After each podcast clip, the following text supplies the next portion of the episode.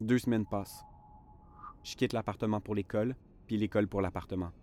J'ai pas envie de découvrir les autres, leurs histoires. Qu'est-ce qui m'arrive? J'ai envie de m'enfermer.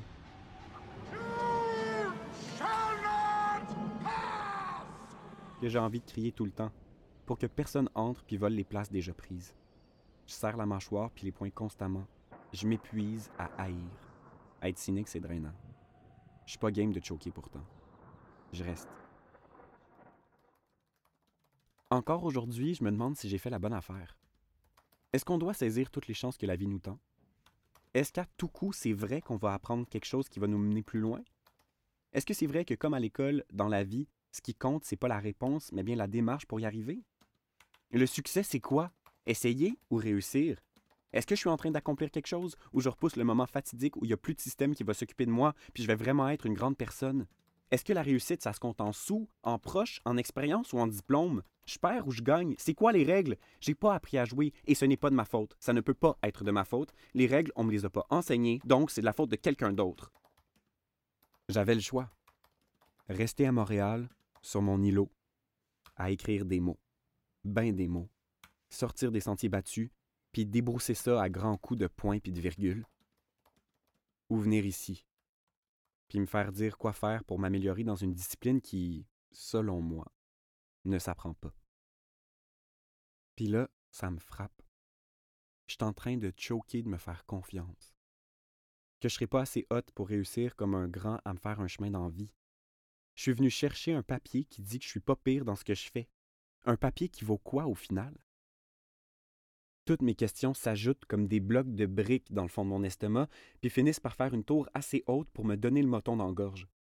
Ça fait assez de pression, ça me presse le citron, puis la limonade me coule des yeux. Je deviens comme tout acide en dedans. Faut que je prenne l'air. J'ouvre la porte. Sandrine est assise dans les trois marches qui séparent l'entrée du trottoir. Elle se retourne, puis expire un nuage de boucan épaisse. Tu fumes? Elle est comme gênée de ça. Elle a les yeux rougis. Mais voyons, c'est pas si grave de fumer, là, pas besoin de pleurer. Elle rit. J'ai eu l'effet escompté. Je m'assois près d'elle. T'en veux-tu une? J'acquiesce. Je fume pas, mais aujourd'hui, je pense que ça se peut que je commence. Ça fait bien artiste de fumer des clopes pour se noyer dans la mélancolie. Soyons clichés, comme le gars médiéval. T'as pas envie d'être ici, hein? Si tu savais à quel point non. Toi, Correct. Faut juste que je me fasse à l'idée de plus être en ville. Je savais dans quoi on s'embarquait, c'est juste que je. Je sais pas, je me trouve. petite. J'ai envie de lui dire que c'est parce qu'elle aussi, elle rêve des grandes fenêtres qui donnent sur le plateau. Mais je vais y laisser faire son chemin. Je sais pas ce qui nous fait Montréal, mais une fois que tu y goûtes, même avec ses trous, son trafic, puis son métro qui a autant de chances de passer qu'un septuagénaire d'avoir une érection, elle te manque. Une journée loin de Montréal, c'est l'équivalent de pas prendre ton café le matin. Tu le sais à quel point ça peut être une journée de marde rapidement. Je suis pas tout seul. Je sais. Mais je suis plus dans mes escaliers de fer forgé. Mon temps là-bas est écoulé. Plus de rue boyée avec ses arbres puis ses passants en vélo le matin. Plus d'îlots où m'installer puis me faire croire que des mots, ça vaut assez cher dans l'existence pour s'écrire une vie. Plus de Léana et Guillaume à tous les jours. Plus d'histoires à plus finir de Marie, puis plus de cadres qui nous montrent des photos de filles cute avec qui ils voudraient shooter. Ici, les speakers des rues crachent sans cesse des vieilles mélodies d'ascenseur, comme si ce faux bonheur allait camoufler l'odeur. Je suis en peine d'amour. Je commence une relation à distance avec Guillaume, Léana, puis la partie de moi que j'ai laissée là-bas. Ça me tue. Oui, oui, il faut que je fasse confiance aux choses, puis toute la bullshit un peu ésotérique qu'on retrouve sur les applications de méditation, je sais. Mais ça marche pas avec moi. Je suis triste comme si on m'avait brisé le cœur. Comme si mon père venait de lâcher mon siège de vélo à deux roues pour la première fois, puis que je sais que c'est une question de secondes avant que je me pète la gueule. Le silence retombe entre Sandrine et moi. On entend juste l'hostie de musique fatigante qui joue tout le temps dans la rue pour faire croire au monde des régions qui fait donc bon vivre ici. Je prends mon téléphone dans mes mains. Je fixe l'écran. Puis je me dis que ma famille, mes amis, tout ça, c'est à moins de six clics d'ici. Pourtant, je bouge pas d'un pouce. Il reste immobile au-dessus de la vitre de mon iPhone, même si je sais exactement ce que je pourrais dire. Vous souvenez-vous Des matins noyés dans la lumière blanche puis le café noir? À déjeuner la musique de nos maigres souvenirs de la soirée Tartinés sur de chauds croissants au beurre. Les particules de poussière flottantes dans l'air de midi qu'on se donnait le droit de nommer matin. Quittant lentement la pesanteur, et mouraient sur nos pantalons noirs, là.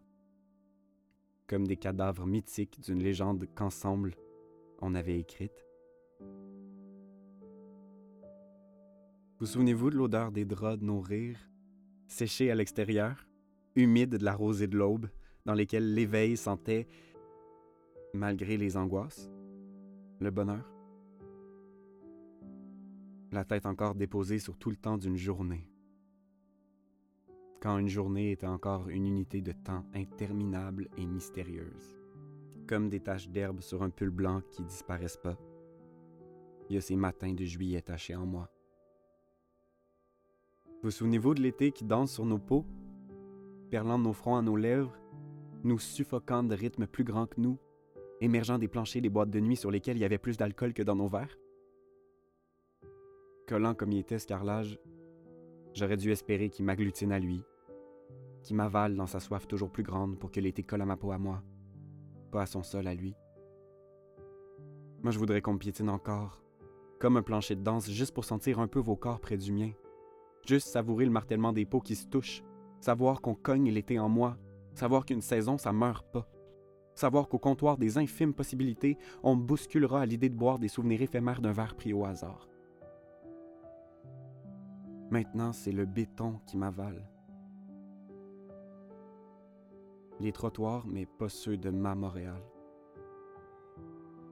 Le ciment, c'est plus froid qu'on le croit quand il embrasse notre joue avec ses lèvres sales. Ça goûte la mélancolie puis les désirs non assouvis. Je refais les mêmes chemins pourtant, mais les murs me chuchotent que je suis en territoire inconnu. Ma mémoire fait des casse-têtes avec des noms de rues. En fait, je voudrais qu'on recolle les feuilles mortes dans les arbres, les brûlures du soleil sur nos peaux puis le vent dans nos cheveux blonds battant par la fenêtre d'une voiture qu'on sait pas où elle va, parce que c'était permis dans ce temps-là. C'était permis. mais je sais qu'il resterait muet puis sans voix. Malgré ces mots qui font craquer la mienne, il saurait pas quoi répondre. Puis c'est normal après tout, hein. Qu'est-ce qu'il y aurait à dire? Avez-vous déjà vu ça, vous? Des feuilles mortes, pendues aux branches des arbres, dénudées par les rubans des habitudes passées? La routine lit que ceux qui ont les yeux fermés. Je m'élancerais de plus belle, toujours avec la douce voix d'un ami, leur susurrant à l'oreille ces questionnements comme on laisse tomber des merci. Je leur dirais, vous souvenez-vous d'être suspendu au-dessus de Montréal par l'insomnie? Trois pantins sur des toits d'église à prier la seule chose qui existe vraiment. Le temps, le sentez-vous qui s'échappe? J'osais croire qu'on l'avait bien enfermé dans le sac où j'ai tout fourré le temps d'un été. Entre mes jeans troués puis mon chandail blanc délavé. C'est la fermeture. Les yeux rivés sur nos projets d'avenir j'ai du mal à la refermer. Puis je me dis, puis je me répète que la beauté de la vie, c'est que les saisons reviennent, qu'on est un cycle, qu'on deviendra une rengaine de mai à septembre, qu'on retrouvera les draps qui goûtent le matin, les tartinades de souvenirs flous, puis les croissants au beurre. Je me répète que le carré de trottoir devant notre chez nous, c'est notre territoire à défendre, notre forteresse, puis qu'on y arrivera. Mais je reste de glace, puis je dis rien. Le téléphone toujours dans ma main. Je me laisse choir sur le trottoir d'une ville qui n'est pas la mienne, menant une vie qui n'est pas la mienne, une cigarette aux lèvres. J'expire ma dernière puff, qui fait deux fois plus de boucan dans l'air froid d'automne qui rampe sournoisement vers nous, puis la tête me tourne. Ça me fait un peu de bien de m'étourdir, pour être honnête. C'est ici, le point de départ de la nouvelle histoire que je dois raconter. Puis, compte tenu des circonstances, c'est un peu moi que je suis en train de botcher sur la chaussée.